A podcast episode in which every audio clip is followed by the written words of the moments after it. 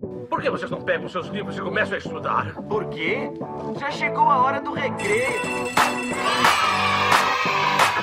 Como surgiu o podcast? Tirar uma soneca depois do estudo, porque não dá pra fazer cócegas em si mesmo. Intervalo inteligente. Como surgiu o podcast?